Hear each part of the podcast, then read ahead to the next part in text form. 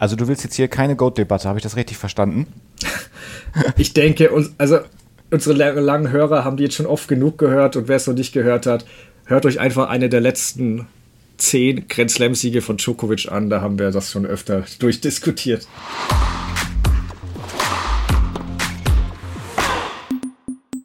Coco Gauff und Novak Djokovic heißen die Sieger der diesjährigen US Open.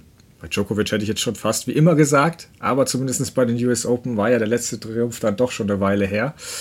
Wir von Crosscourt analysieren heute auf jeden Fall die beiden Endspiele, werfen aber sowohl bei Damen wie auch Herren auch schon ein bisschen Blick voraus und widmen uns einigen spannenden Personalien, wie zum Beispiel jetzt bei den Herren Alcaraz, Shelton und Zverev.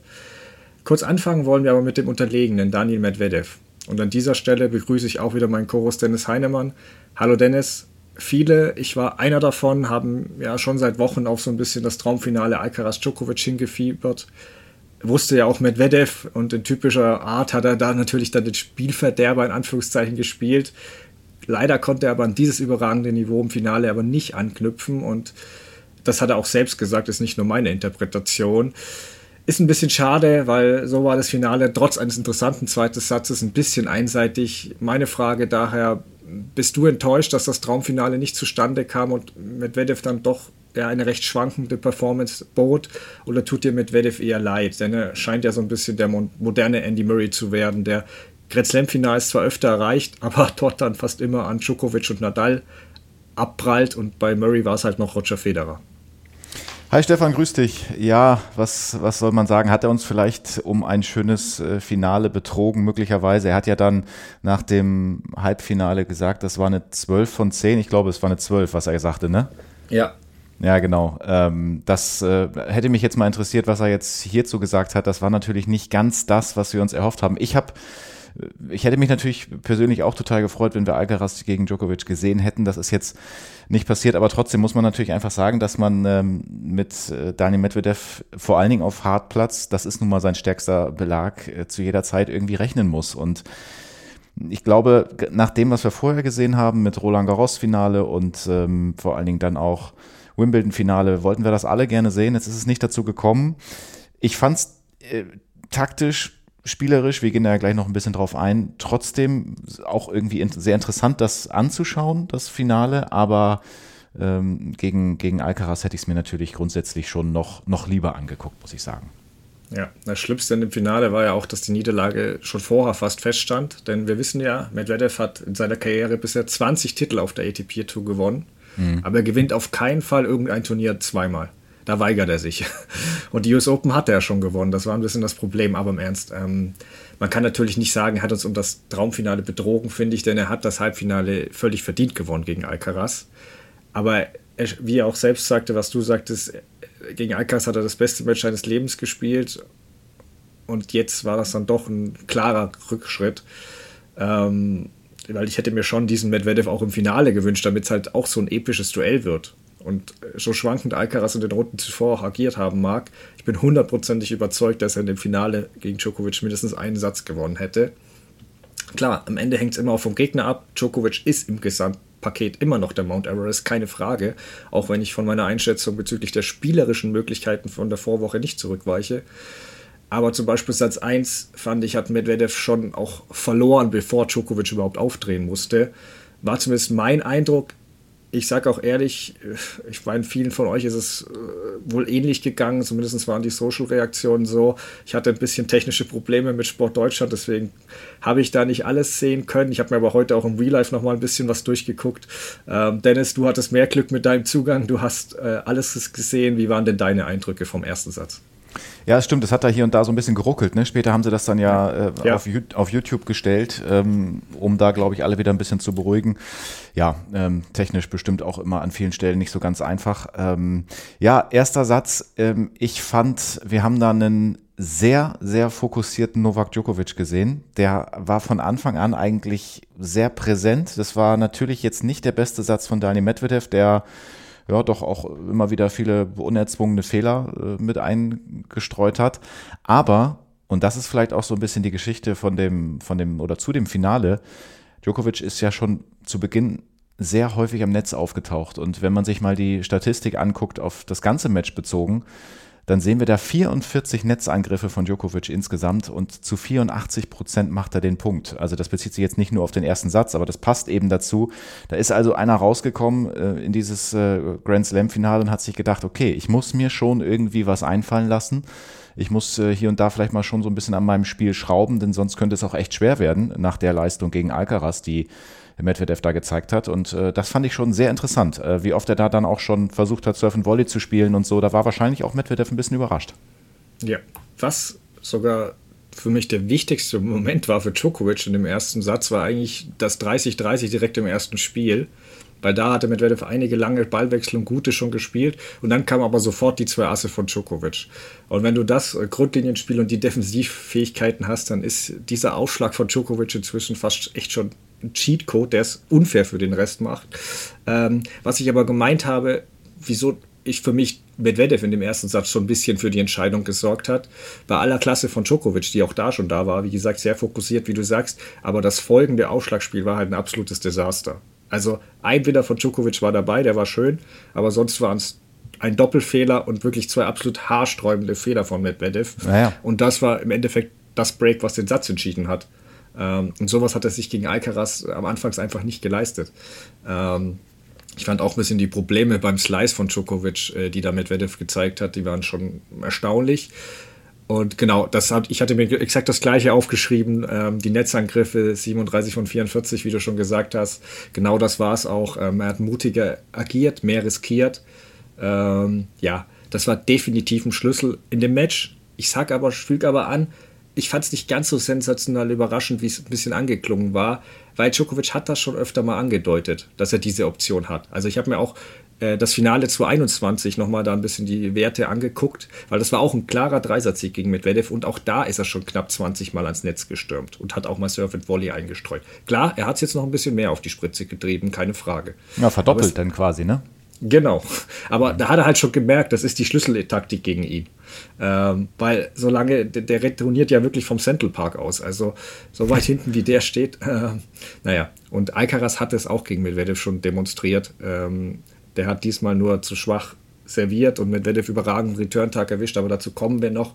Ähm, Medvedev hat dann teils lange Ballwechsel versucht, wo Djokovic schon ein bisschen wie ein Maikäfer pumpte danach, aber der war halt schlau, Djokovic. Also der hat, der hat die nur ab und zu zugelassen, wenn ihm wirklich ein Punktgewinn extrem wichtig war, wo er halt auf keinen Fall irgendwas zu viel riskieren und einen Fehler machen durfte. Dann hat er es gemacht und ansonsten hat er eben die Punkte eher abgekürzt. Und äh, ja, man muss dann auch sagen, ähm, im zweiten Satz äh, hat Djokovic noch ein bisschen zusätzliche Show geboten, möchte ich sagen. Also da war nicht nur die sportliche Leistung herausragend, sondern auch die darstellerische Performance fand ich beeindruckend. Also nicht falsch verstehen. Ich, ich kaufe ihm völlig ab, dass er müde war. Es, ich sah natürlich auch, dass er beim Aufschlag nicht mehr ganz so aus den Beinen eine Zeit lang kam. Alles gut.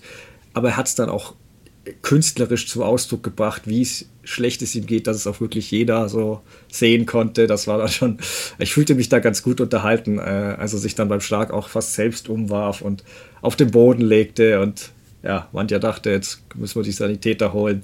Ähm, und das ist halt nicht unbedingt dem Alter nur geschuldet, was einige meinen, weil Dennis, ich habe dir das Bild geschickt. Es gibt diese identischen Bilder von ihm auch schon von über einem Jahrzehnt. Ähm, ja, er zeigt es einfach gern, wenn er sich müde fühlt und ist ja auch okay. Ähm, aber ich, ich deswegen, ich habe da nicht diese Sorge wie andere, oh Gott, Leute, der hält das nicht durch das schafft er schon. Der erholt sich davon, der macht, kann das besser wie kein anderer. Wir haben es ja auch schon im Tiebreak gesehen, als er nach schwachen Start da nochmal den drehte. Auch Beck, Boris Becker hat ja da gesagt, oh, er sieht jetzt schon wieder deutlich besser aus. Und natürlich schenkt Medvedev aber hier den Satz auch her. Weil sein Satzball, er hat ja vorher einen Satzball gehabt, bei 6-5 war es, glaube ich. Mhm. Ähm, schon ein bisschen kurios. Erst haben die Fans ein bisschen mit ihrer Unruf, Unruhe da und sogar Djokovic geholfen, weil die Shotclock wird ja da wieder ausgeschalten. Das ist ja dieser andere Punkt, dass die Shotclock immer bei jeder ausgeschalten wird und danach nicht mehr neu gestartet wird.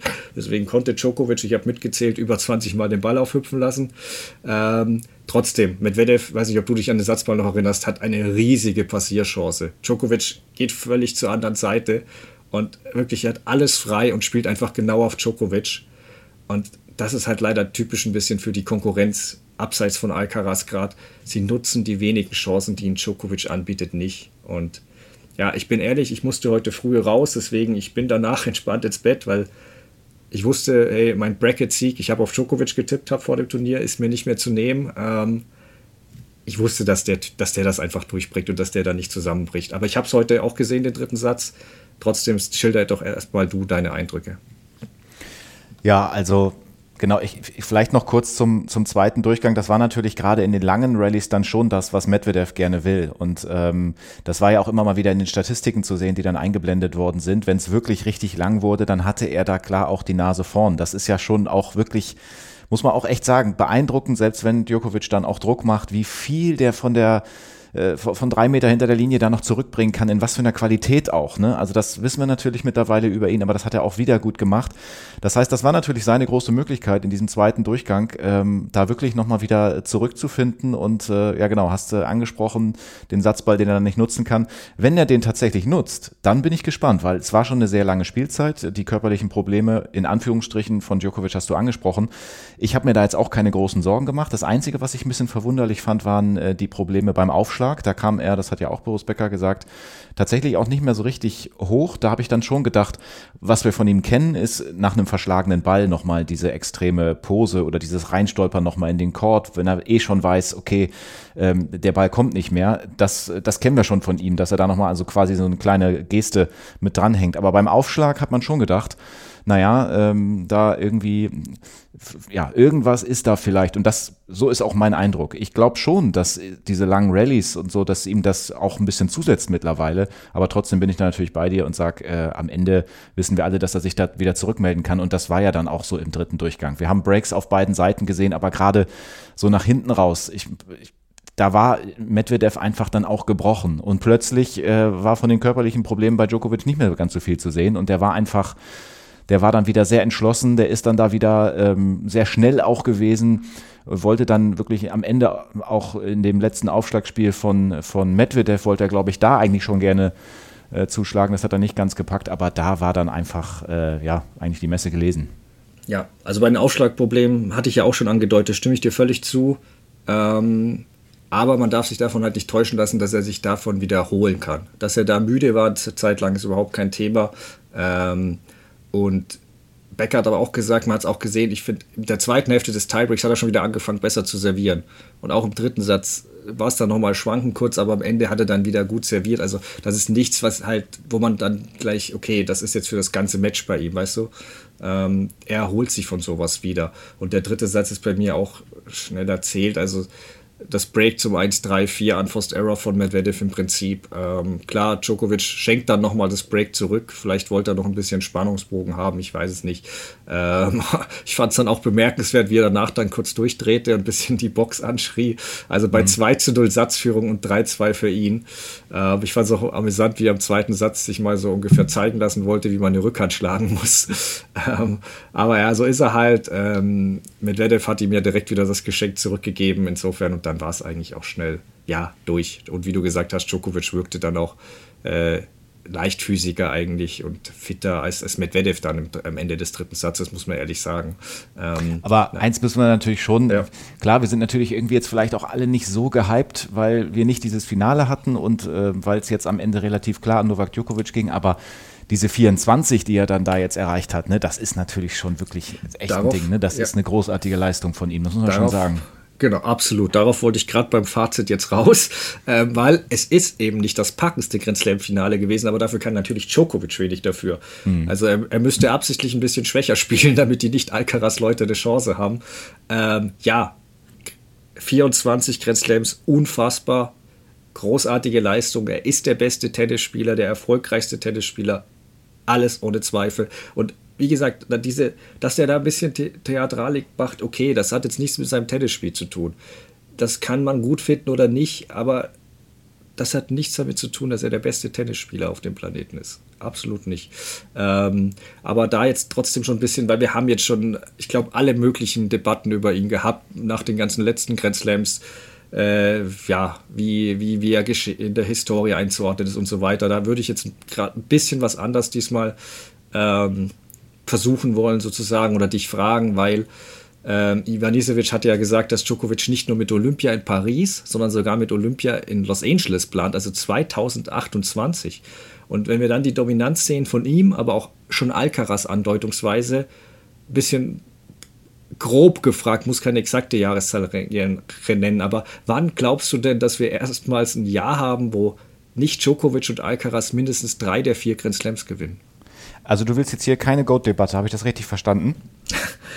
ich denke, also unsere langen Hörer haben die jetzt schon oft genug gehört und wer es noch nicht gehört hat, hört euch einfach eine der letzten zehn Grand Slam-Siege von Djokovic an. Da haben wir das schon öfter durchdiskutiert. Ja, ja. Ja, aber voll interessant, weil ich habe die Pressekonferenz mit Goran Ivanisevic noch nicht gehört. Ich habe mir natürlich die von den Spielern auch angehört und so, aber das mit dieser Info mit 228 ist für mich jetzt auch neu gewesen. Und zu deiner Frage, ja, die klingt so ein bisschen so, als müsste das relativ weit in der Zukunft liegen. Und für mich ist das irgendwie gar nicht so leicht zu sagen. Es hängt für mich total damit zusammen, wie lange Novak Djokovic diese wirklich langen Ballwechsel, die wir dann jetzt auch im zweiten Satz äh, gesehen haben, äh, wie lange er das wirklich körperlich so mitgehen kann oder wie lange er auch dann in der Lage ist, ähm, das auf andere auf andere Wegen äh, abzukürzen, sage ich mal. Ähm, wir müssen natürlich sagen, zwei Grand Slams pro Jahr ist ja logisch, werden auf Hardcourt gespielt. Da kann so ein Dani Medvedev immer mal wieder mit reingehen. Deswegen, also ich sag mal, nächstes Jahr wird es schon noch mal so sein. Da so, so, weit würde ich gehen, dass ich sage, die beiden in Kombination, Novak Djokovic und Carlos Alcaraz, werden äh, mindestens drei Slams gewinnen. Alles, was danach kommt, da würde ich mich noch ein bisschen zurückhalten, weil ich weiß das immer nicht. Dieses Schauspiel auch da von Djokovic ähm, und zu Alcaraz kommen wir dann ja gleich auch noch, der ja auch gesagt hat, dass er da mental vielleicht manchmal doch noch nicht ganz so weit ist und so. Ähm, ja, würde ich, äh, würde ich nicht ganz so weit gehen, aber ich bin natürlich auch gespannt, was du sagst. Ja, also es ist natürlich schwer zu sagen, aber ich wollte mit der Frage so ein bisschen drauf abzielen, dass die Dominanz der beiden trotz der Niederlage von Alcaraz für mich aktuell eher größer wird als kleiner. Und ja, es ist, man muss dazu, ist mit der mit Abstand beste Untergrund und Grand Slam von Medvedev, die US Open. Er hat das Match seines Lebens gespielt. Alcaraz für seine Verhältnisse bescheiden und es war ein enger Viersatzsieg. Ähm, Alcaraz kann und wird daraus lernen, meiner Meinung nach. Und ich sehe gerade nicht, wie der Rest Djokovic schlagen soll, aktuell. So ein Ausnahmeslam, da bin ich bei dir. Es kann immer passieren, dass irgendwann mal auf Hardcore gerade einer von beiden, ja, oder beide halt patzen und einer mal einen Slam abstaubt. Vor allem kommt ja Nadal auch 2024 zurück und gerade in Paris möchte ich den nicht vorher abschreiben. Ähm, und sicher ist das auch jetzt alles ein bisschen Recency Bias, was man halt eben gesehen hat aktuell. Aber wenn ich davon ausgehe, dass Djokovic noch fünf Jahre spielt und ich sehe Alcaraz schon ein Stück vor dem Rest, auch wie er sich weiter verbessert, ist für mich, mir ein, für mich ein klarerer Weg, als ich es bei den anderen sehe. Dann tue ich mich schon schwer, also in diesem Jahrzehnt noch da einen großer, großen Wandel zu sehen, aktuell.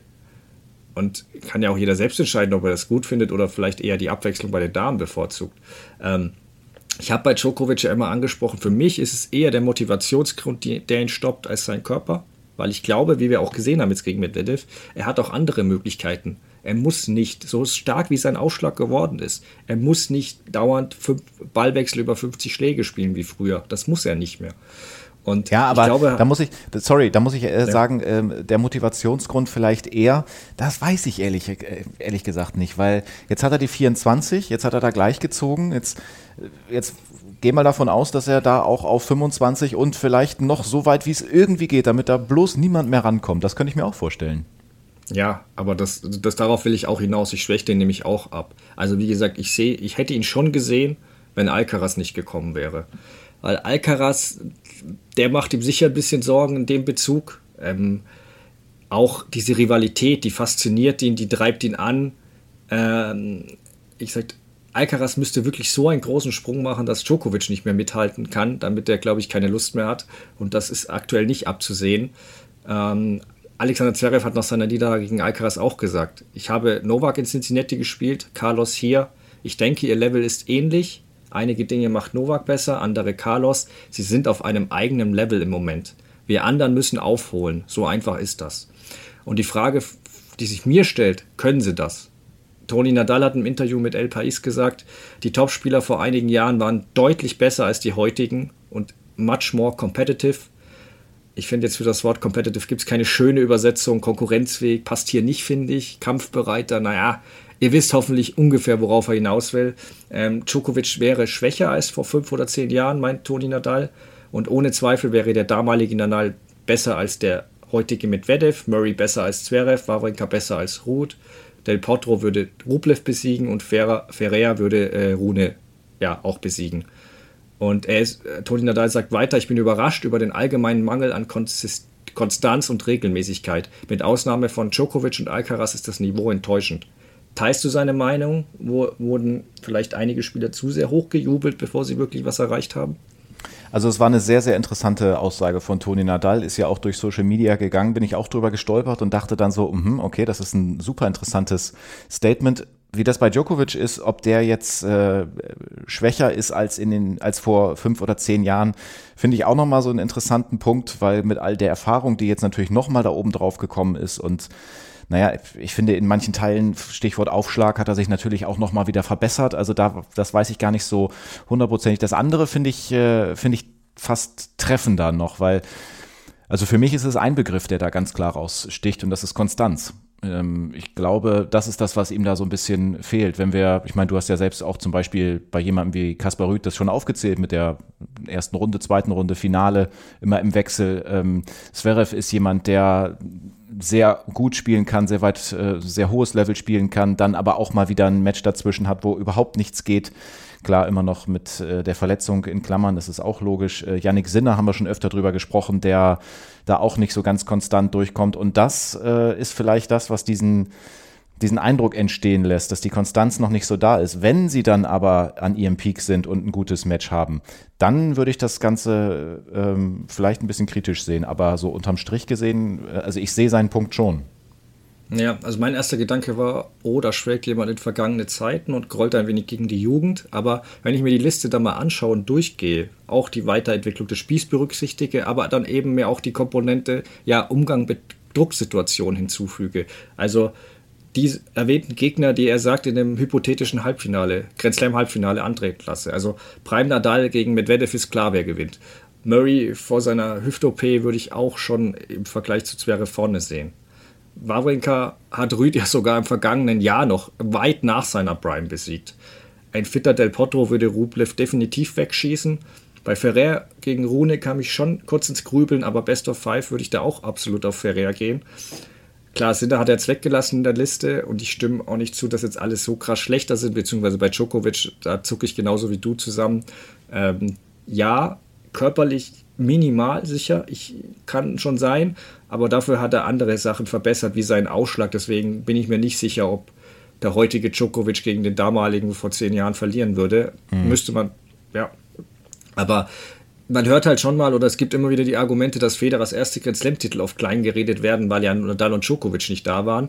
Und da muss man jetzt fairerweise schon auch sagen, Djokovic nutzt jetzt auch ein Fenster, wo die, seine beiden größten Rivalen nicht da sind. Alcaraz kann sicher neuer werden oder ist schon dabei, aber natürlich hat er in dem Alter noch nicht die gleiche Konstanz wie ein Djokovic. Und dahinter ist für mich aktuell ein Klassenunterschied. Und mental äh, halte ich zum Beispiel, wenn wir jetzt auf Federers Zeiten kommen, ein Hewitt Leighton Hewitt für stärker als das, was aktuell um Titel kämpft. Und ich stimme auch Nad Toni Nadal nicht mit allen Punkten zu, aber wie du sagst, er, einen Punkt hat er schon. Und man hat schon ein bisschen die Jungen ja sehr lange hochgejubelt, weil sie alle auch großes Potenzial haben. Aber irgendwie so richtig voran geht es nicht bei allen oder mal einen Schritt vor, einer zurück. Es stagniert bei manchen gefühlt. Und klar, Sinner und Rune sind noch sehr jung, da müssen wir schon noch abwarten. Auch der Rest kann sich noch entwickeln, aber da ist gefühlt schon das jetzt siebte, sechste, achte Jahr und man, es ist nicht diese Entwicklung, die wir bei der Big Three gesehen haben, zum Beispiel, auch wenn der Vergleich natürlich unfair ist, weil die schon einzigartig sind. Ähm, ja, letzter Punkt noch zu Djokovic, weil es die Tenniswelt ja ein wenig gespalten hat in ihrer Meinung. Ähm, Djokovic hat im Halbfinale nach seinem Sieg gegen Shelton ja dessen Einwähl- und Hörerauflegen-Geste nachgeahmt. Kurze Einschätzung von dir, lustig, angebracht oder eher unnötig? Was, was, was soll das? Ich bin ehrlicherweise ein bisschen zwiegespalten, weil einerseits, also erst habe ich auch gedacht, komm, hast du nicht nötig, brauchst du nicht und so weiter. Irgendwie finde ich es dann aber auch ganz, ganz amüsant, weil es ist nun mal so, da kommt so ein Youngster, ähm, der vor gar nichts zurückschreckt und der bringt dann da einfach mal so einen Signature-Move mit rein. Und äh, gerade das natürlich mit dem, äh, mit dem Auflegen am Ende, dass dann der Erfahrene, der Alte sagt, so jetzt ist mal Schluss, jetzt äh, dein Telefonat ist jetzt vorbei, wir legen jetzt mal auf, so bis ins, bis ins Halbfinale gekommen, nur ist gut. Äh, weiß ich nicht, kann man machen, aber eigentlich hat das natürlich überhaupt nicht nötig. Wenn ich mir jetzt vorstelle, dass da ein Roger Federer in Richtung Netz geht oder ein Rafael Nadal, dann würden die wahrscheinlich sagen, Respekt für deine Leistung, überragend, was du äh, gezeigt hast. Und dann wäre das vielleicht auch eine etwas äh, respektvollere Geste vorne am Netz als die, die wir jetzt gesehen haben. Weil ich glaube, Ben Shelton fand das im ersten Moment äh, dann, ja, war, war jetzt nicht so ganz so amused. Ähm, ja, aber ich würde jetzt auch, ich, habe noch mal ein bisschen länger drüber nachgedacht, ich würde jetzt auch nicht sagen, dass das gar nicht geht, weil das ist ja, weißt du, der eine macht ein bisschen Show und der andere macht dann eben auch ein bisschen Show und äh, dass Djokovic dafür manchmal zu haben ist, ist ja auch bekannt. Ja, ich will es auch nicht zu hoch hängen. Es gibt Schlimmeres. Klar ist Shelton auch manchmal frech unterwegs und vielleicht nicht ganz so unterwürfig gegenüber Djokovic in Interviews und auf dem Platz gewesen wie andere. Vielleicht hat ihn das auch gestört. Vielleicht war es auch ein wenig in Richtung der Fans gedacht, wo einige natürlich wieder grenzwertig unterwegs waren, was Reinwurf rufen und gerade auch bei Fehlern äh, bejubeln betraf. Aber wenn er den Fans einen Vogel gezeigt hätte, hätte ich es besser gefunden. Da hätte er mein Verständnis gehabt. Nur reicht es schon als, als damals 23-maliger Grand Slam-Sieger ein, nicht einen frech auftretenden Youngster spielerisch die, die Viten zu lesen und einzuordnen, was er ja mhm. tat, muss ich den noch verhöhnen. Also ich hätte eine andere Geste besser gefunden, ob es jetzt die exakt gleiche sein muss. Wenn er da ein bisschen andersrum jubelt, kein Problem.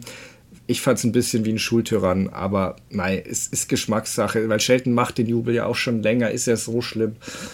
Nein, dann ehrlicherweise hätte dann jede Gegnerin auch äh, nach einem Sieg gegen Andrea Petkovic erstmal den Tanz aufführen müssen, bis sie den aufgehört hat. Ähm, also mich stört so ein Jubel nicht, solange es kein direkter Angriff auf den Gegner ist. Und klar ist die Frage, wie man immer angeht. Ich habe ich hab ehrlicherweise an den gleichen Ver äh, Vergleich wie du gedacht mit Federer und Nadal. Wenn die spielerisch jemanden schon vorgeführt hätten, hätten sie das auch noch gemacht. Ich denke nicht, aber Mai. Ich hätte es cool gefunden ja. Ganz ehrlich, wenn, wenn Shelton das vielleicht ein bisschen äh, positiver aufgenommen hätte, vielleicht hätte er, also wenn er jetzt, stell dir mal vor, der hätte jetzt vorne am Netz gelacht und hat so nach dem Motto, ja, hast schon recht, jetzt äh, hast du mal aufgelegt, warst der Bessere und so, dann hätten wir das vielleicht irgendwie alles total gefeiert. Das hat natürlich jetzt auch ein bisschen was damit zu tun, dass er da, naja, kurzer Blick, kurzer Handshake und dann war es das. Ne? Also das hat ja dann auch immer irgendwie was damit zu tun. Wie ja. wird das Ganze aufgenommen vorne am Netz? Ja, klar, aber das hätte ich dann so interpretiert, wenn die beiden Kumpels gewesen wären und er es offensichtlich als netten Spaß meinte. Also auf der PK hat er ja dann auch, hätte ich cool gefunden, wenn Djokovic dann auch gesagt hätte, ja, ich wollte ihm irgendwie, er war mir ein bisschen zu frech oder was weiß ich, aber da hat er dann gesagt, ja, er fand den Jubel so toll und macht, hat es deshalb gemacht. Das ist natürlich Quatsch. Äh, mhm. Shelton hat den Jubel schon ewig gemacht und äh, Djokovic hat ihn jetzt das erste Mal gegen Shelton gemacht und auch danach, jetzt gegen Medvedev natürlich nicht wieder, also das war schon extra wegen ihm. Ähm, und vor allem Jubel ist vielleicht auch nur eine versteckte Botschaft an Coco Goff, wer weiß. Also von der gibt es ja ein Video, wie sie bereits mit acht Jahren bei den US Open tanzt und diese Geste auch macht dabei. Ähm, es gehen ja aktuell ein paar Gerüchte rum, was deren Verhältnis zueinander betrifft. Ähm, aber da will ich jetzt nicht weiter drauf eingehen. Ähm, genau, den Stare-Down von Shade. Ja, wenn es wenn, sicherer ist und offiziell. aber äh, der Stare-Down von Shelton am Netz, genau, ich fand ihn ganz nett. Äh, auch die Reaktion auf der PK, äh, dass ihm bereits als Kind gesagt worden wäre, dass Nachahmung ja die größte Form von Schmeichelei ist.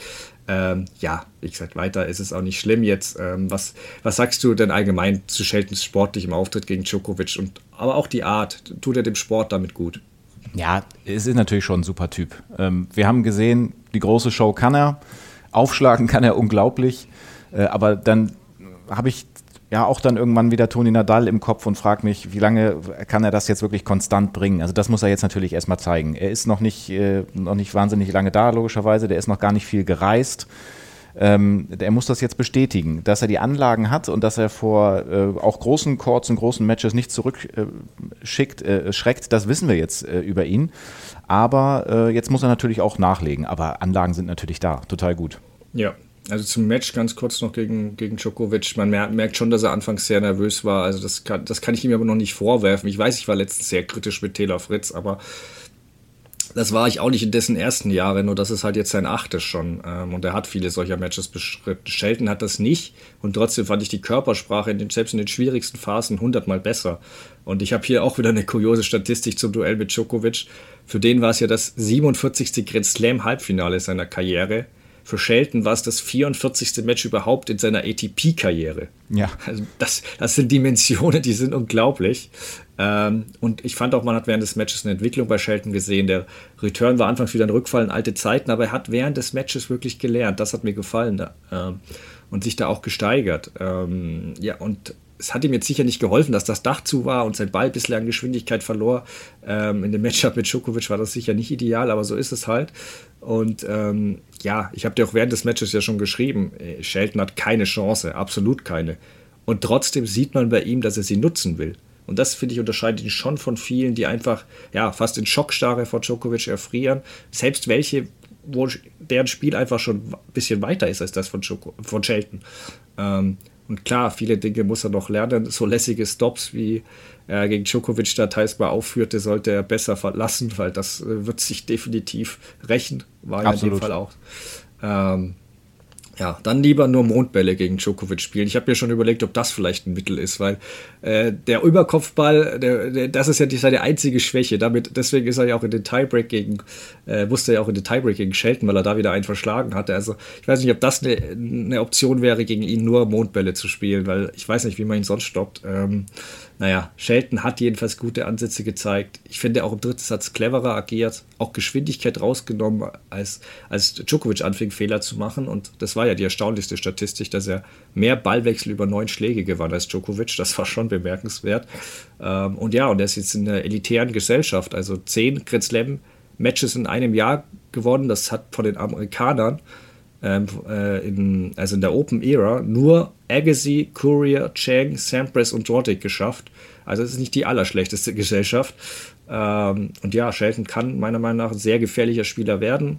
Ähm, Klar, bei Social Media sah ich jetzt schon gar so, dass ich mancher mit Nick Kyrgios verglich, nur nicht ganz so durchgeknallt und er benutzt etwas mehr den Kopf beim Spielen. Ähm, das kann schon interessant werden. Also ich glaube auch, dass er dem Tennissport gut tut und hoffe sehr auf ein Grand Slam-Duell mit Shelton und Alcaraz, wenn Shelton sich auch ein bisschen weiterentwickelt hat, weil da sind schon noch Baustellen. Ich sehe jetzt in die nicht das gleiche Potenzial wie bei Alcaraz. Ähm, genau. Ähm, ja vielleicht noch ein Punkt, die Identität seines Spiels. Äh, ich glaube, das ist vielleicht noch so ein bisschen das, was er dann äh, suchen und finden muss. Also er hat es dann ja auch teilweise am Anfang gegen Djokovic versucht, dass er wirklich ganz, ganz aggressiv reingegangen ist mit dem Return, ja. wirklich dann auch nach vorne gestürmt und so. Das war vielleicht einfach so, ja, ich probiere es mal und so. Aber was wird auf ein bisschen längere Sicht sein Spiel genau sein? Ähm, manchmal übertreibt das ja auch mit diesem Vorhandschuss. Das ist ja so eine richtige Schleuder dann. Äh, und das, das wird eben interessant, äh, wenn wir den jetzt ein bisschen länger gesehen haben, wo man dann sagen kann, was ist denn jetzt eigentlich genau sein roter Faden? Weil momentan ist es noch so ein bisschen, dass er natürlich verschiedene Dinge Dinge ausprobiert, habe ich das Gefühl. Ja, also aggressiv wird sicher bleiben, muss er. Ähm, dazu bewegt er sich jetzt auch nicht gut, zu, äh, gut genug, damit er da einen auf Medvedev machen könnte. Fünf Meter hinter der Grundlinie. Aber ja, äh, Schlagauswahl und so weiter, das muss er sicher noch, noch lernen, alles. Ähm, aber ich wollte ja eigentlich zu Alcaraz kommen. Jetzt hast du mir meine Überleitung kaputt gemacht. Nein, macht nichts. Äh, was sagst du denn zu seiner Niederlage? Und siehst du ihn jetzt anders als Frucher? Das Ding ist, wir sind ja echt verwundert mittlerweile. Das muss man sich ja auch einfach nochmal so vor Augen führen. Wir sind verwundert, dass Carlos Alcaraz ein Grand Slam Halbfinale verliert. Also enttäuscht auf jeden Fall und vielleicht auch ein bisschen verwundert in seiner aktuellen Form. Ähm, natürlich, Medvedev ist gefährlich und trotzdem haben wir irgendwie alle gedacht, dass er sich da durchsetzen kann vielleicht tauchen wir kurz in die Pressekonferenz da irgendwie mal ein, weil die habe ich mir auch ähm, angehört von ihm und das ist schon interessant, was er dann auch selbst gesagt hat in kniffligen Situationen, in Tiebreak-Situationen gleich zu Beginn äh, im ersten, dass er sowas verwendet hat wie I lost my mind. Also dass dass er da wirklich sagt, ja, also er geht da ist gar nicht so auf die spielerische Ebene, sondern geht da eher so auf den mentalen Punkt und sagt da, dass er noch nicht ganz so weit ist, wie er vielleicht irgendwie sein möchte. Und ich finde, das ist eine sehr gute, ein sehr guter Umgang mit der Situation. Ähm, I have to learn about it, hat er dann auch gesagt. Und er ist dann auch in der Pressekonferenz gefragt worden, ähm, was er denn glaubt, wie lange wird ihn das denn beschäftigen jetzt? Äh, meint er, ja, vielleicht ein paar Tage, vielleicht ein paar Wochen, ich weiß es auch nicht genau. Also er war da schon ein bisschen, bisschen niedergeschlagen, aber ich finde einfach von seiner Persönlichkeit, kommt er mir so reif vor, dass er jetzt da wirklich was auch äh, mitnimmt und daraus lernt und dass ihn das dann am Ende auch stärker macht. Ähm, das wird ihm in der Form so nicht nochmal passieren wollen. Und äh, klar, über Medvedev haben wir schon gesprochen. Zwölf von zehn Tag, äh, an so einem Tag ist es natürlich dann super schwer auf Hardcore gegen den Russen, ist ja klar. Genau, und Indoor, also auch wieder unter dem Dach, hat Medvedev auch meiner Meinung nach eher geholfen als Alcaraz. Ähm, trotzdem hatte der natürlich genügend Breakchancen gehabt, um das Match zu gewinnen, finde ich. Also er hat nur ein von neun genutzt. Auch im ersten Satz war er für mich bis zum Tiebreak schon der leicht bessere Spieler, hat aber ja, gerade bei wichtigen Punkten, bei Einstand oder auch mal beim Breakbelt zu viele leichte Fehler gemacht, auch über einen Return. Ähm, und ja, Medvedev trotz seiner tiefen Position hat deutlich besser agiert als in den vergangenen beiden Matchups mit Alcaraz. Ähm, kaum größere Fehler gemacht. Ähm, und ja, Alcaraz hat sich ein bisschen an dessen Defensive ja, die Zähne ausgebissen. Ähm, und für mich war aber der erste Satz dann ausschlaggebend, weil der Medvedev ein bisschen den Glauben gab.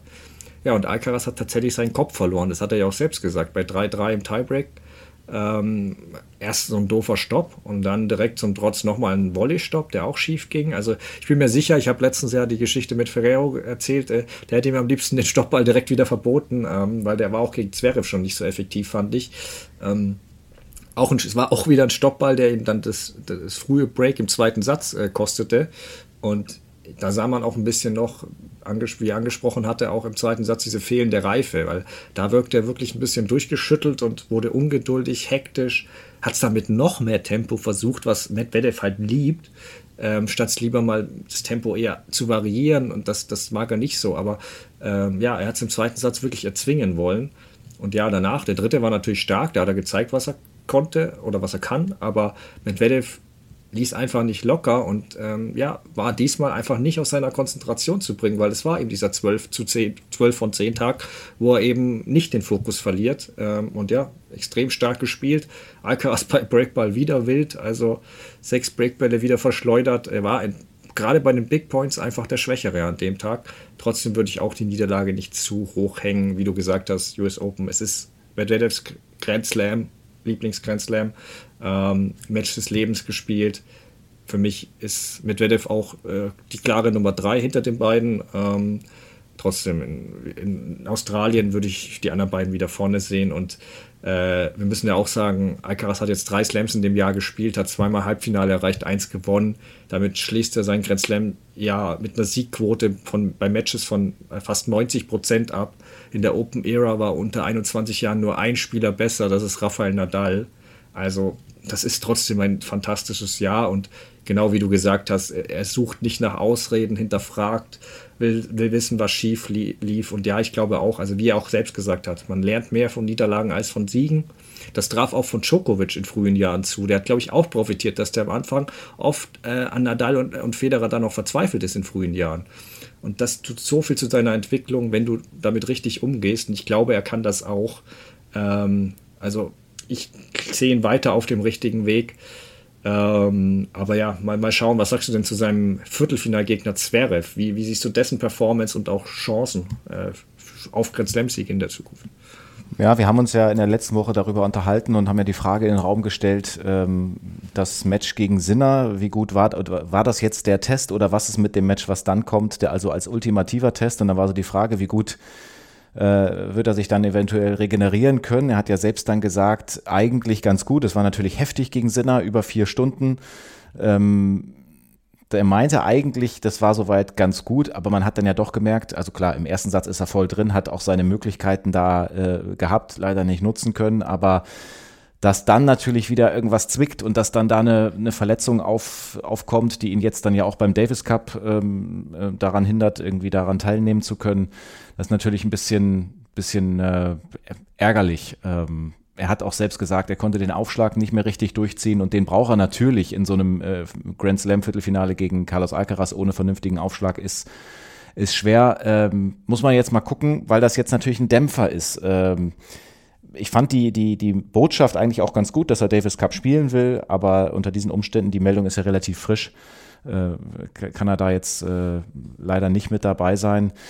Ich würde das Match gerne mal sehen, wenn beide äh, komplett ausgeruht sind, aber das ist nun mal Grand Slam Tennis, das gehört ja total dazu. Also er hat dann die, so und so viele Stunden dazwischen Zeit und kann dann versuchen, was möglich ist, um sich da wieder ja, auf die Beine helfen zu lassen.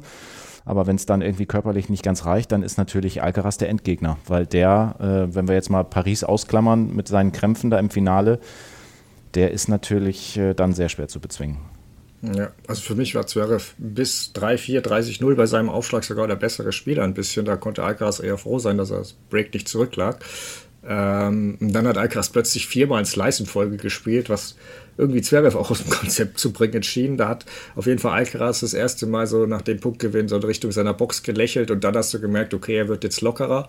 Und sobald das der Fall war, ist er eigentlich ein bisschen weggezogen, war er der Bessere. Auch im zweiten Satz dann ähm, viel bessere Turns gespielt, aber natürlich wurde der Aufschlag von Zverev dann auch wegen des Oberschenkels langsamer. Deswegen ist es ein bisschen schwer zu bewerten. Ähm, auch mit der Rückhand patzte Zverev dann öfter immerhin, ich meine, was ein Problem von Alcaraz ist, das noch angefügt, er gegen angeschlagene Gegner lässt er echt gern mal ein bisschen locker. Das, das war gegen Djokovic in Cincinnati gesehen, wo der mit der Hitze Probleme hat. Das fand ich auch im dritten Satz gegen Zverev ein bisschen der Fall. Äh, das muss er auch noch lernen, wenn wir da, aber zurück zu Zverev. Ähm, ja, es ist schwer zu beurteilen, einfach mit dem extrem anstrengenden Match von Sinner davor, der Verletzung an Oberschenkel, ist schwer zu sagen, wie weit er jetzt wirklich von Alcaraz weg ist. Ich würde sie auch gerne nochmal fit gegeneinander antreten sehen. Ähm, ja, es geht jetzt erstmal darum, dass er sich von der Muskelblessur schneller erholt. Genau das gesagt, Davis Cup in Bosnien-Herzegowina fällt für ihn leider aus. Ähm, er muss jetzt schnell wieder fit werden, um die ATP-Finals in diesem Jahr zu erreichen. Das ist sicher das große Ziel für das Rest des Jahres. Er ist aktuell Achter, aber es ist sehr eng da, äh, zwischen 7, 8, 9. Ähm, ja, es wäre halt wichtig, um da auch in dieser in der erweiterten Weltspitze sich wirklich festzusetzen und äh, ja, Punkte zu sammeln, um auch zu verhindern, dass eben sowas möglich ist wie jetzt. Dass du halt auf Sinner triffst, dann auf Alcaraz, wenn er den bezwungen hätte mit Vedev und dann gegen Djokovic, das sind einfach zu viele. Das ist unmöglich, durch die vier durchzukommen. Ähm, naja, aber wir haben jetzt über die Dominanz von Djokovic und Alcaraz ja schon ausführlich gesprochen und auch die Skepsis, ob sich da in Kürze was ändert. Dennis, du hast ja das Juniorenfinale der Herren kommentiert. Hast du da wen gesehen, den du in der Zukunft noch sehr viel zutraust? Das war sehr interessant. Ich habe mich total gefreut, dass ich am Finalwochenende der US Open da noch einen Einsatz bekommen habe als Kommentator und ich durfte Lerner Tien gegen Joao Fonseca kommentieren. Lerner Tien, der hatte schon in der ersten Runde gegen äh, Francis Tiafoe gespielt im Hauptfeld. Der ist jetzt zweimal nacheinander äh, USTA-Meister geworden. Also ganz interessanter Mann. Linkshänder, äh, der aber für meine, ja, für mein Verständnis ein bisschen zu defensiv agiert hat. Der war weit hinter der Grundlinie, hat sehr gut verteidigt, äh, hat sich den ersten Satz geholt, aber am Ende geht das ganze Ding an den Brasilianer, die sind nämlich beide 17 Jahre jung. Ähm, und der Fonseca ist noch mal ein halbes Jahr jünger als der Tien und äh, der hat, der hat ein deutlich offensiveres Spiel. Das ist einer, der ist wirklich spannend. Der ist übrigens jetzt schon mit seinen 17 Jahren auch bei On unter Vertrag, also da, wo dann auch Iga Schwiontek und Ben Shelton sind. Ähm, vielleicht ist das auch noch mal so ein kleines Zeichen. Vielleicht sollte man sich den Namen einfach mal merken. Beide waren jetzt nicht äh, top gesetzt da in dem Feld. Also ich glaube, der eine war an sieben und der andere an elf oder so, weil ja. vorne sind halt auch ein paar rausgepurzelt. Aber äh, wirklich interessant, weil das natürlich immer so ein bisschen nebenher läuft. Ich gebe auch offen zu, ich verfolge die Junioren auch jetzt nicht so ganz genau bei so einem Grand Slam, aber das war für mich auch einfach mal gut, um das so ein bisschen zu beobachten, was passiert da denn eigentlich? Und die Spielsysteme, zwei unterschiedliche da gegeneinander mal so zu sehen, ähm, war auf jeden Fall ganz gut. Also Joao Fonseca aus Brasilien, vielleicht mal abspeichern. Ja, mache ich. Und vor allem auch, was bei den Junioren und Juniorinnen immer schön ist, dass Netzausschläge erlaubt sind. Das stört mich immer. Wenn dann mhm. immer eine halbe, hatten wir im Finale auch und im Halbfinale, wenn dann immer diskutiert wird, ob der Ball jetzt wirklich das Netz berührt hatte oder nicht. Äh, vor allem, meistens hat er eh keine große Auswirkungen. Also das ist meistens ja eh nur so eine leichte Netzberührung, wenn er ins Feld fliegt. Also da wäre ich dafür, dass man das auch bei den Erwachsenen so handhabt, aber das nur am Rande. Ähm, bei den Juniorinnen, um der Vollständigkeit halber, äh, da lief es für die US-Amerikanerin besser im Finale. Das war Catherine Hui. Ähm, die hat gewonnen, ähm, ist auch 18 Jahre alt. Ähm, denke auch, dass wir die bald auf der Tour sehen würde. Fast noch interessanter finde ich aber ihre erst 16-jährige Finalgegnerin Teresa Valentova. Und ja, dreimal dürft ihr raten, wo die herkommt.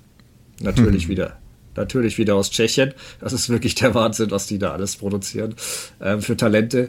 Ja, im Doppel hat es leider nicht für den großen Wurf für Laura Siegemund und ihrer Partnerin äh, Vera Zvonareva gereicht.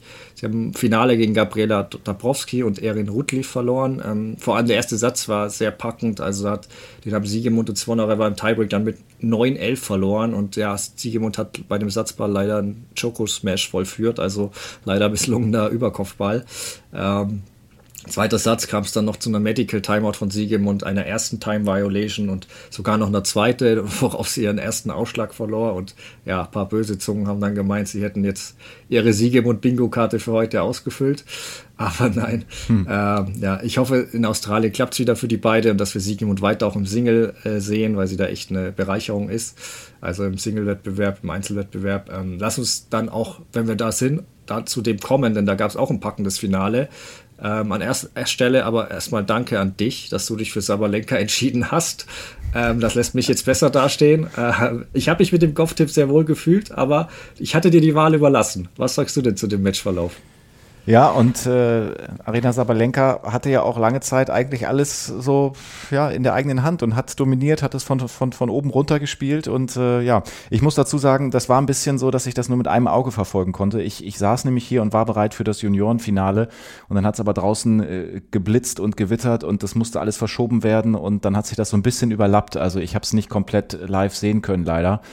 Ähm, was ich aber gerne da mal mit reingeben will, ist, äh, bei den Herren sagen wir ja immer, klar, Grand Slam ist Best of Five, ist ein langer Weg und so. Aber ich finde, man hat hier auch echt mal gesehen, wie lang auch Best of Three dann sein kann. Also gerade gegen Coco Goff, die ja wirklich sich wahnsinnig gut bewegt hinter der Grundlinie. Ich meine, das Matchup ist ja klar, ne? Die eine geht voll drauf mit Power, die andere hat äh, ja eine gute, eine gute Ausdauer, eine gute Athletik und einfach eine sehr gute Defensive. Ähm, und daran ist dann irgendwann Sabalenka tatsächlich ja auch ein bisschen verzweifelt. Und das ist ja dann genau das, was, was ich auch schon öfter irgendwie, ja, führt mich wieder zu dem, zu dem Punkt, was ist mit einem Plan B, wenn es mal nicht so läuft. Also es ist natürlich irgendwie dann eine absolute, ja, muss man jetzt aufpassen. Tagesformspielerin ist auch schwierig zu sagen, weil ich meine, sie hat ja ein sehr gutes Jahr gespielt. Ich meine, sie ist die Nummer eins der Welt. Aber was passiert, wenn sie da mal irgendwo an ihre Grenze kommt? Ich könnte mir vorstellen, dass so ein, ich muss da tatsächlich zwischendurch an Daria Kasatkina denken. Warum spielt sie nicht mal wirklich irgendwie einen, einen hohen Ball mit Spin, der mal irgendwie ein bisschen was verändert oder so? Es ist mir äh, an manchen Stellen zu sehr mit dem, mit dem Kopf durch die Wand. Und oft geht das sehr gut. Und wenn das gut geht, ist es absolut beeindruckend, weil das ist echt eine Wucht, die da kommt.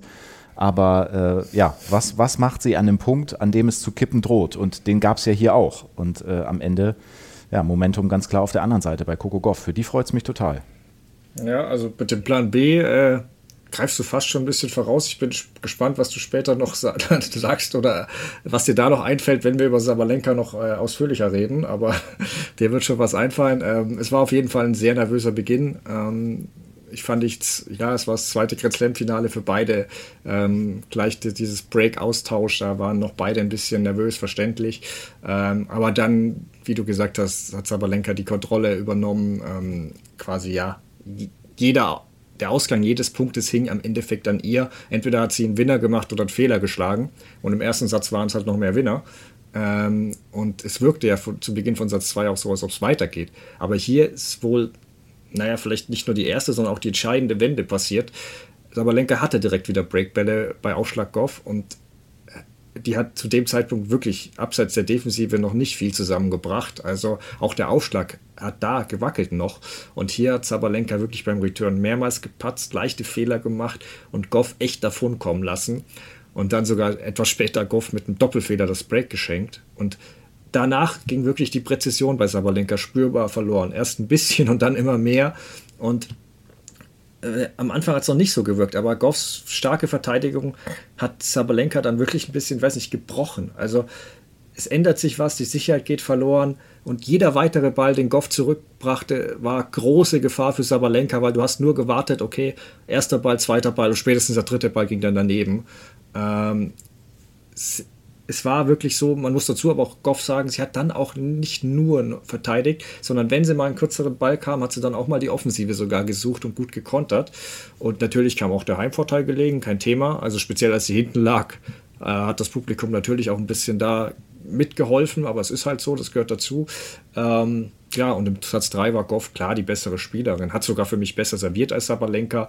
Äh, die hat ja kaum noch 50 Prozent ihrer ersten Aufschläge ins Feld gebracht, was ein großes Problem ist, weil sie über den zweiten ja kaum Punkt gemacht hat. Ähm, weil klar, Goff hat sich in neutralen Ballwechseln so lange erwehrt, bis Sabalenka eben den Fehler machte. Und Das war vor allem mit der Vorhand dann im dritten Satz häufig der Fall. Ähm, klar, Sabalenka nochmal mit dem Medical Timeout, dann hat es kurz ausgesehen, als gibt es nochmal eine Wende, aber da hat Goff wirklich ja, wie ein Champion reagiert. Im nächsten Spiel alles reingelegt, auch mal offensiv was versucht und sich wirklich das Doppelbreak direkt wieder geholt und damit war es dann durch. Also ich finde, ja, es gibt noch eine Statistik, die ein bisschen ja, über das Match auch viel aussagt, das ist im dritten Satz. Goff hat den 6 zu 2 gewonnen, hat fünf Winner geschlagen Sabalenka mehr als das Doppelte, hat aber trotzdem nur ein Drittel der Punkte gemacht. Also es war, wie du sagst, Offensive gegen Defensive und die Defensive war deutlich stärker. Also Tennis ist ein Fehlerspiel in dem Fall und ja, die, die weniger gemacht hat, hat gewonnen. Was hat Goff denn für dich aber sonst noch bei dem Turnier so stark gemacht und ist das nachhaltig? Also sie ist jetzt erst 19, war das nur der Anfang? Siehst du da jetzt den großen Durchbruch oder würdest du es nicht unbedingt gleich von weiteren Grand Slam-Titeln im nächsten Jahr ausgehen?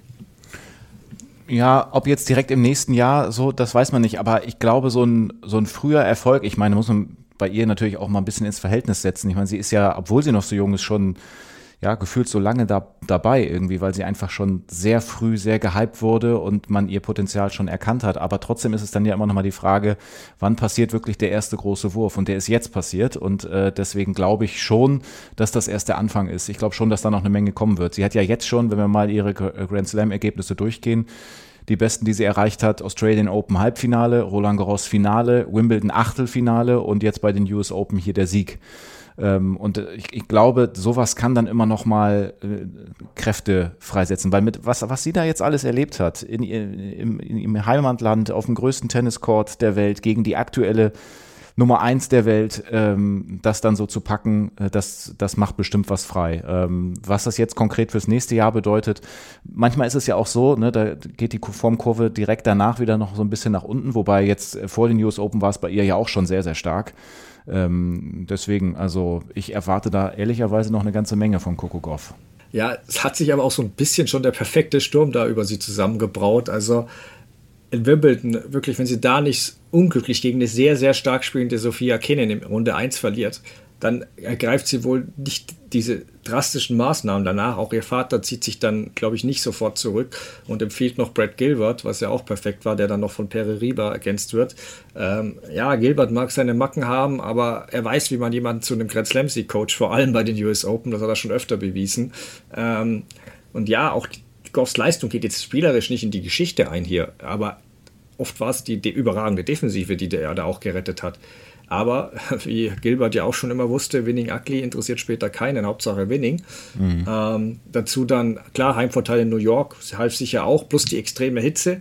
Goff ist ja früh nach Florida gezogen in, in jungen Jahren, also die, um dort zu trainieren und du hast sie wirklich kaum, also nicht annähernd so leiden sehen oder kämpfen wie andere Spielerinnen. Also ihr schien es kaum was aufzumachen. Äh, Gilbert hat ja auch immer von draußen reingerufen, äh, macht das Spiel physical, also körperlich, weil da ist sie allen überlegen. Ähm, aber trotzdem war es beeindruckend, bei, trotz all dieser Faktoren, wie Goff auch dem Druck standhielt mit 19 Jahren. Und ja, ich meine, sportlich gesehen, das, was sie mit der Vorhand macht, ist aktuell keine schlechte Zwischenlösung. Also ähm, dieses, dieses Spin mit, mit dieser recht hohen Bogen, den sie da über das Netz spielt, was ihr Sicherheit gibt. Wenn der die richtige Länge hat, ist es halt schwierig zu attackieren, auch wenn ihre Vorhand sicher noch besser werden muss, weil das immer noch, äh, ja, das ist immer noch nicht, sieht immer noch nicht sehr natürlich aus. Ähm, naja, es reicht, um sie im Spiel zu halten und das ist momentan genug. Ähm, Wichtig ist, ihr Aufschlag hat sich auch extrem verbessert äh, die letzten Wochen. Also das ist natürlich schon so ein Luxusgefühl, aber auch gleichzeitig, wenn du dann, selbst wenn mal andere Sachen nicht klappen, dich immer noch auf deine Defensive zurück äh, verlassen kannst, weil die ist einfach sensationell und besser ja, als alles im Damen-Tennis. Ähm, ich bin trotzdem gespannt, ähm, ob das reicht dauerhaft, um dann wirklich so einer Schwiontek, einer Rybakina und Sabalenka standzuhalten immer. Jetzt hat Sabalenka diesmal viele Fehler gemacht. Ähm, das interessiert mich wirklich, wie dieses Matchup sich auch in Zukunft verhält. Ähm, ja, ich hatte ja vergangene Folge schon gesagt, für mich ist Goff auch ein bisschen eine moderne Wozniacki oder ein Upgrade, weil sie einfach diese überragende Defensive mit mehr Offensive parkt. Ähm, ja, und interessant fand ich auch, weiß nicht, ob du es gehört hast, sie hat dann noch PK darüber gesprochen, oder nee, war sogar auf der, bei der Siegerehrung danach, dass, dass ja Leute an ihr gezweifelt hätten und ihre Titel im Sommer klein geredet und äh, das, äh, ja, das hatte für mich schon irgendwie Michael Jordan-Vibes so das nahm ich persönlich und habe es euch allen gezeigt, weil ich wüsste gar nicht, wer das gemacht hat, aber wahrscheinlich irgendjemand auf Social Media. Also mhm. irgendwie scheint sie das zusätzlich zu motivieren. Ähm, und nee, ich, also ich sehe schon noch Baustellen bei ihr. Ich glaube nicht, dass sie jetzt 2024 total dominieren wird und mehrere Grand Slams da gewinnt oder drei. Also ähm, aber ja, keinenfalls ein One-Wit da. Also das war jetzt nur der Anfang und äh, wir werden die schon bei jedem Grand Slam zu den Mitfavoritinnen zählen müssen. Ähm, sie wird sich halt nur von Brett Gilbert trennen müssen, wenn sie weitere Grand Slams gewinnen will, weil wir wissen ja, mit Nummer 1 Titel hat er kein Problem, aber er weigert sich ja gerade Zahlen anzuerkennen, deswegen, ich weiß nicht, was er zu dem zweiten Grand Slam-Titel sagen wird. Mal gucken. Ähm, ja, aber ihren zweiten Grand Slam-Titel jagt ja auch weiterhin die neue Nummer 1 Sabalenka. Und da hast du ja schon ein bisschen vorweggegriffen. Weil, wie es bei der weiter und was muss sich ändern? Ja, ja, da habe ich jetzt, muss ich mich jetzt ja nicht komplett wiederholen, aber du hast es ja vorhin auch schon so schön gesagt mit dem, mit den Fehlern, die da äh, natürlich einfach nicht unterlaufen dürfen, dann äh, in, der, in der Menge. Also ich habe es mir hier gerade nochmal aufgemacht. Unforced Errors insgesamt bei Sabalenka 46 und auch bei Kokogov 19 aufs ganze Match bezogen. Das ist, spricht natürlich eine klare Sprache. Und das andere äh, muss ich jetzt nicht jedes Mal nochmal wieder mit, ja, ja. mit reingeben. Aber Plan, äh, Plan B, das ist für mich eine große Baustelle. Ja, Positiv ist aber, sie hat ja ein Halbfinaldurchbruch durchbrochen. Ja, ja. Also, äh, wobei ich da glaube, dass zwei Sachen mit reinspielten. Also eins hatte ich ja schon erwähnt, äh, Matchup mit Madison Keys, da hat sie nicht viel Zeit zum Nachdenken. Ähm, und das, die zweite Sache ist, äh, sie, anders als bei den anderen Halbfinals, lag sie gegen Keys eigentlich die ganze Zeit hinten. Und äh, da konnte sie es nicht vergeigen, da konnte sie es nur drehen. Das war vielleicht auch ein äh, äh, Vorteil für sie, auf ja, mental gesehen. Ähm, dennoch da hat sie einiges beeindruckend gelöst gegen Kies, fand ich. Also nie aufgegeben, gerade in den Tiebreaks ihr bestes Tennis gezeigt, als Kies ein bisschen nervös wurde. Ähm, aber klar, ihre Körpersprache war fairerweise nicht immer gut, also auch mit dem Schicksal gehadert und warum diese Kies ausgerechnet jetzt so gut spielen würde und alles. Ähm, ja, aber am Ende hat es halt gereicht. Kies hat ihr natürlich zurückgeholfen bei 6-0, 5-3, muss man auch sagen, fairerweise. Aber Sabalenka hat einfach da immer weitergemacht und den besseren Rhythmus gefunden. Nur das ist schon, wie du auch sagst, das ist halt dieser eine Plan. Und gegen Kies ging es halt dann auf, weil die dann auch Fehler machte. Aber es gibt halt keinen Plan B. Da bin ich total bei dir. Das ist ein Problem. Ähm, eine Goff kann sich zum Beispiel in einem Match viel mehr anpassen an die Gegnerin. Die muss nicht defensiv nur spielen. Wenn die Gegnerin eine andere ist, kann sie auch die Offensive übernehmen.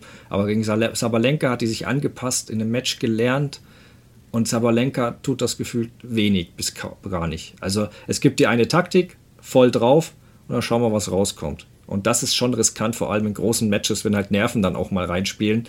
Ähm, da glaube ich, hilft schon, wenn du noch, ja, auch dich auf deine Beine und alles irgendwie verlassen kannst. Also das hat man früher bei Kerber gesehen, dass die dann immer auf diesen Plan zurückgreifen konnte. Man sieht es auch bei Djokovic, der immer noch, ja, der spielt dann immer noch wahnsinnig präzise, aber der kann sich halt dann auf so ein sicheres Spiel zurückziehen, wo er einfach keinen Fehler mehr macht.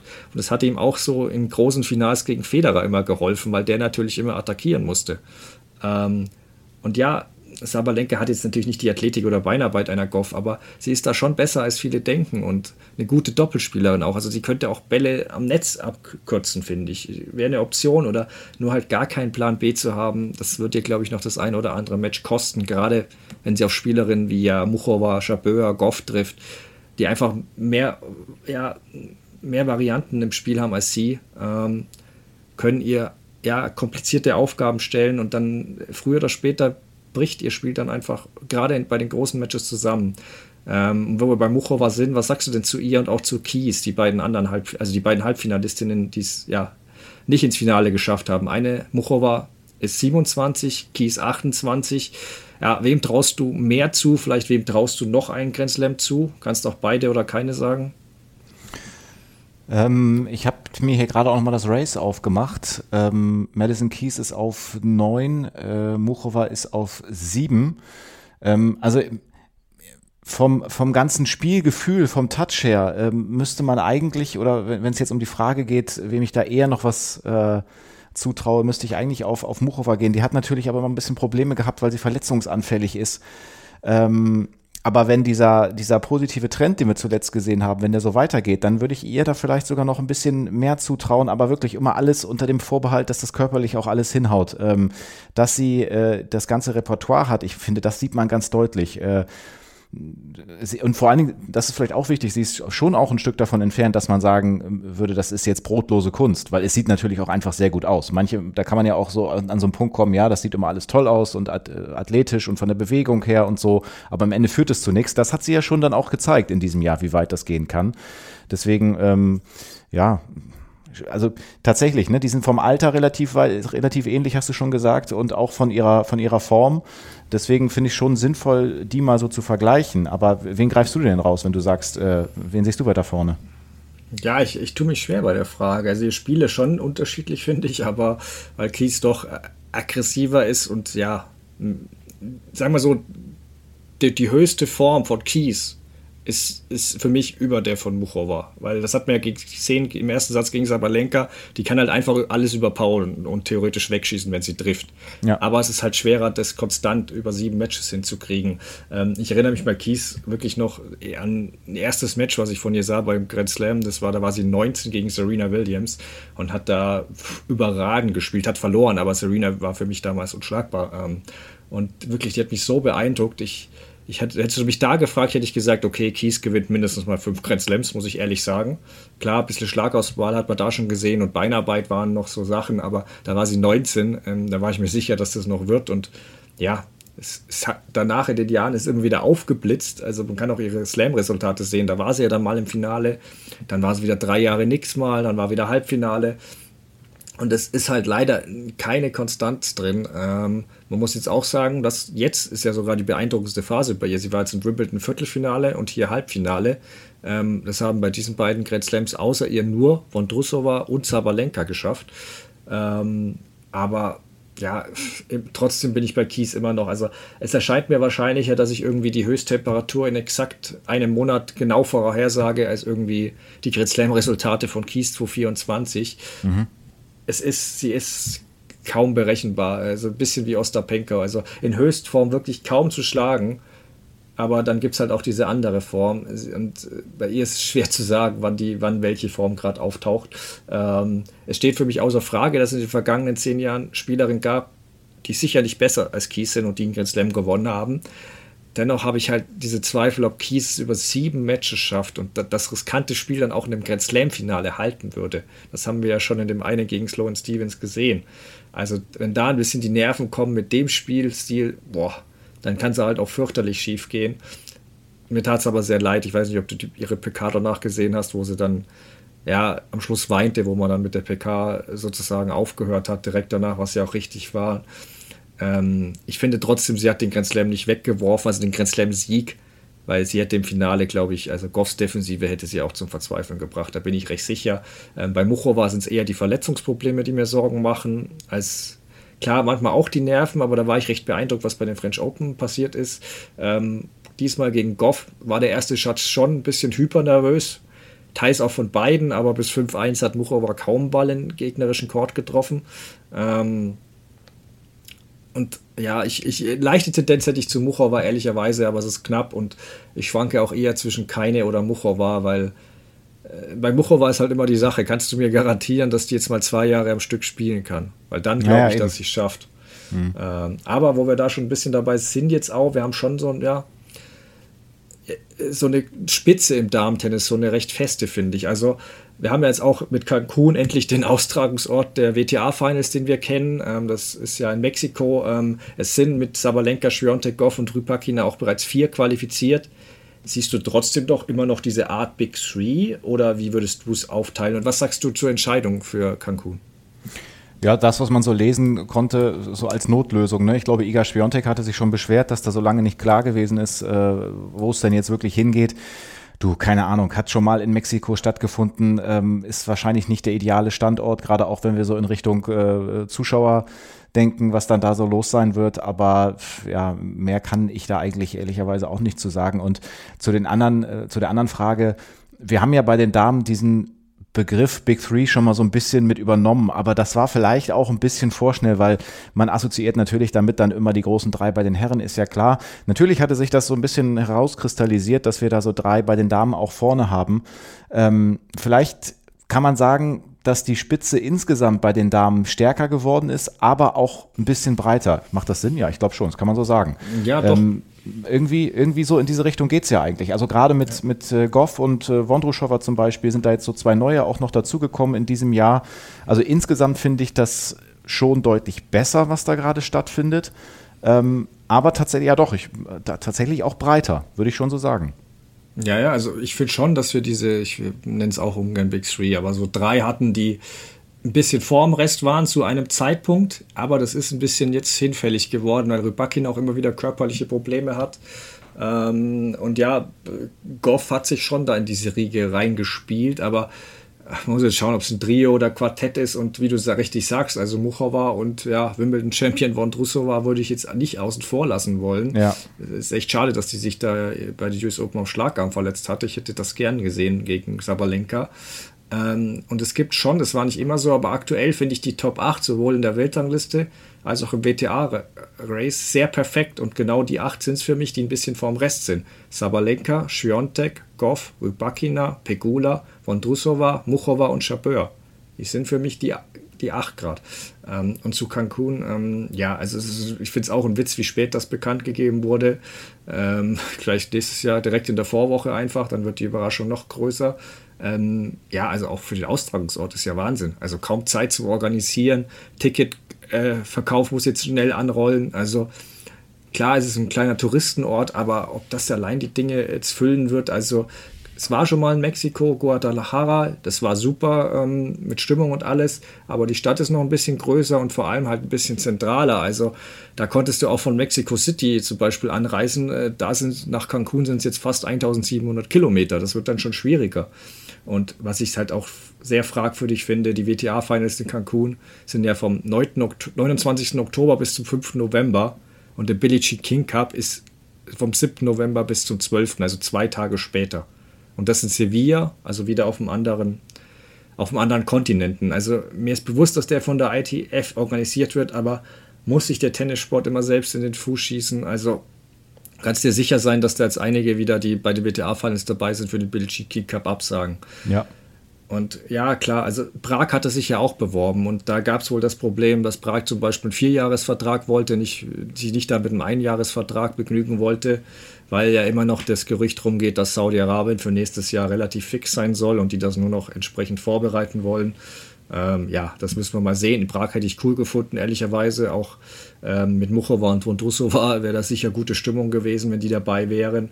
Ähm, klar, ein bisschen Heimvorteil, aber gut, das haben Goff und Pegula in New York auch und andere an anderen Orten. Ähm, klar, es gab mal Probleme oder Gerüchte, dass es hieß, Belarussen oder Russen könnten nicht antreten dort, aber das sagen zumindest die, die, die, die an der Bewerbung beteiligt waren, das wäre gelöst gewesen. Also deswegen wundert es mich ein bisschen, ähm, aber gut, mal schauen. Ein letztes Punkt noch, um das, ja, die US Open auch richtig abzuschließen. Ich habe es ja letztens nur vermutet, aber das scheint tatsächlich der Fall gewesen zu sein. Ähm, zumindest wurde das im Tennis-Podcast auch von Pam Schreiber so erzählt. Ähm, das Team von Coco Goff hat wohl dafür gesorgt, dass dieses Match gegen Ostapenko damals tatsächlich in die D-Session kam ähm, bei brütender Hitze, obwohl Ostapenko kurz zuvor noch das Night Session Match hatte gegen Schwiontek. Ähm, und ihr war wohl auch gesagt worden danach, dass sie abends spielen würde. Geht das ein bisschen äh, fast zu weit, also was, was die, die, Macht einiger Spieler und Spielerinnen betrifft, ist das schon Wettbewerbsverzerrung und ergänzend noch, wie siehst du auch, dass diese entscheidende Phase der US Open jetzt fast komplett unter Stach stattfand? Ist das ein bisschen die Zukunft des Tennis? Zukunft des Tennis, ja.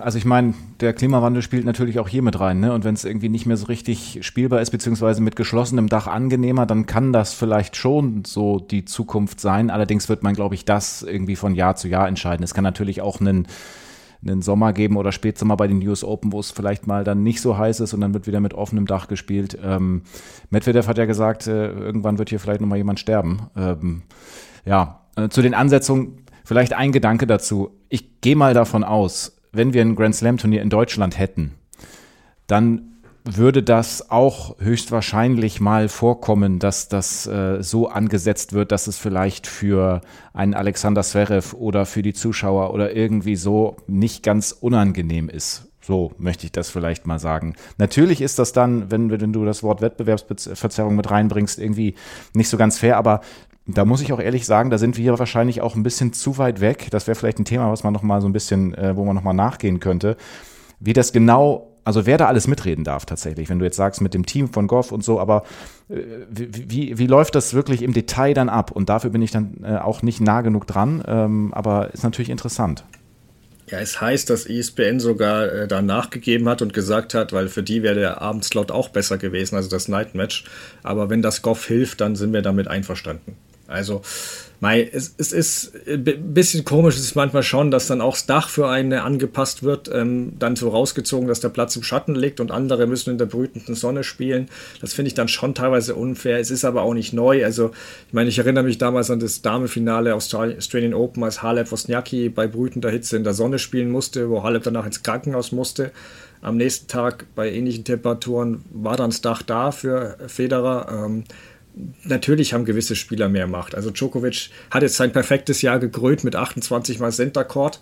Ähm, Finde ich auch nicht schlimm. Bis auf Paris fand, da fand ich es komisch, weil, wie gesagt, selbst Nadal musste immer auf Longlen einmal. Ähm, und ja, siebenmal Night Session bei Australian Open ist sicher auch so eine Sache.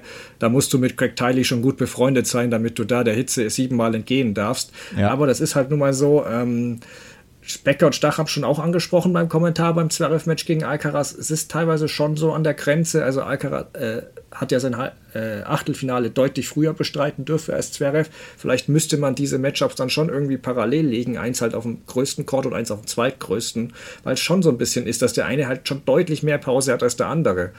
Und es ist grenzwertig, es ist kein neues Problem. Aber ja, wie du sagst, wir müssten das echt mal ein bisschen größer dann, vielleicht auch mit jemandem, der da beteiligt ist, sogar, der da mehr Erfahrung hat, besprechen. Ähm, ich finde schon, klar, Heimvorteil kann man nutzen, aber man soll es auch nicht übertreiben, weil sonst wird es schon unfair. Ähm, und kurz noch zu der anderen Sache, ja, also wie du sagst, die Folgen der Klimakrise machen natürlich auch nicht vom Tennis halt. Ähm, am Ende war es schon ein bisschen was, Indoor-Hallenmeisterschaften gefühlt, ähm, was aber gute Nachrichten für zum Beispiel Felix Auger-Aliassime sind, also er muss halt dann auf die größten Hallen kommen wieder. Aber wer dort. War, äh, wer war das nochmal?